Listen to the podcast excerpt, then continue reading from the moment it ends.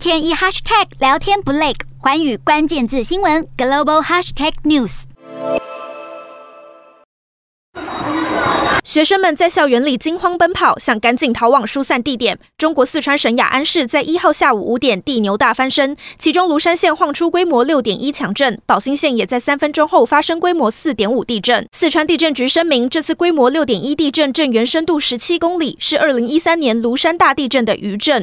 这次芦山六点一级地震属于二零幺三年四二零七点零级地震余震，两次地震相距九公里，发震断裂为。双石大川断裂。这次强震发生前，有多个地区民众收到预警讯息。不仅雅安市的震感强烈，周边的成都、宜宾、乐山地区都有明显摇晃。震央附近的山区出现坍方，各地陆续有民众反映灾情。地震发生后，四川当局启动了二级响应，调派警力、公安等进行救援工作。